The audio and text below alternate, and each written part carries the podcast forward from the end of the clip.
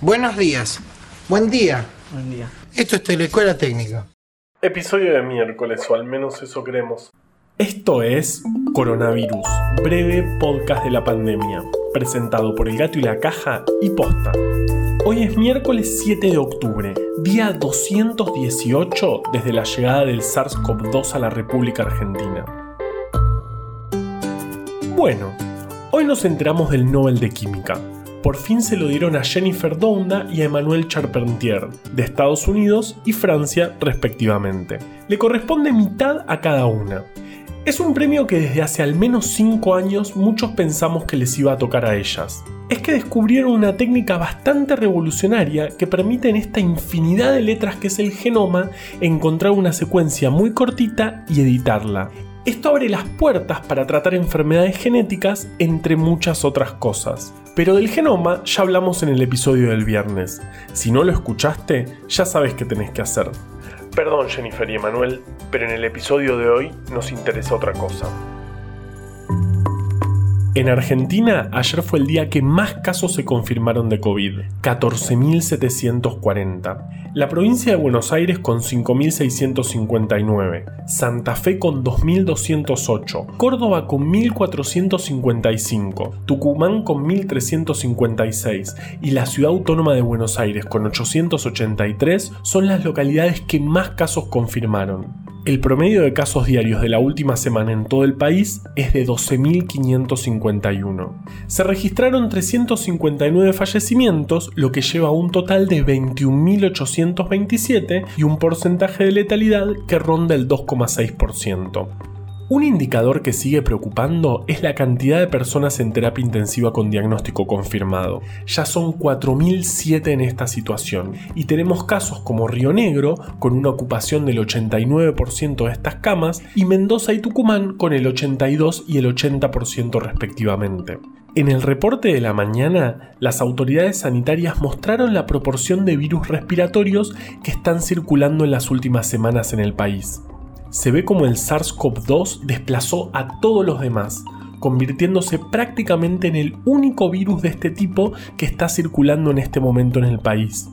Por eso, ante cualquier síntoma respiratorio, es recontra fundamental consultar al sistema de salud para descartar que no sea coronavirus. Ahora vamos con Vale, que es desde hace mucho tiempo mi parte preferida del podcast.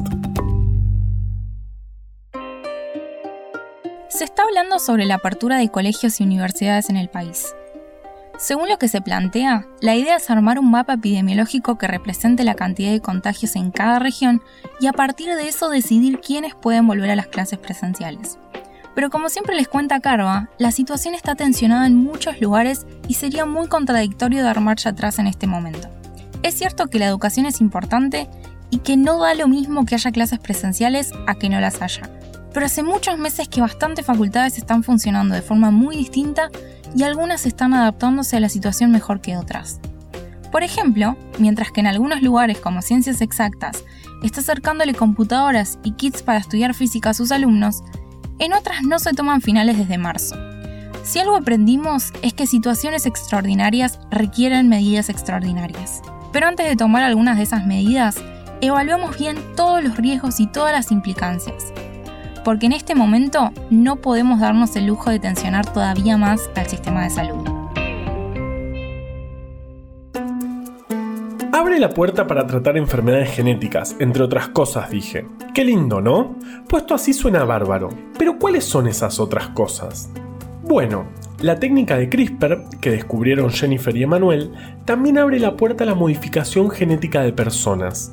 ¿Se acuerdan que a fines de 2018 el investigador chino Ji Jiankui en un video de YouTube dijo que había modificado genéticamente a dos gemelas? Fue un escándalo. Tuvo que renunciar a su trabajo y le pusieron nombres como el Frankenstein de China.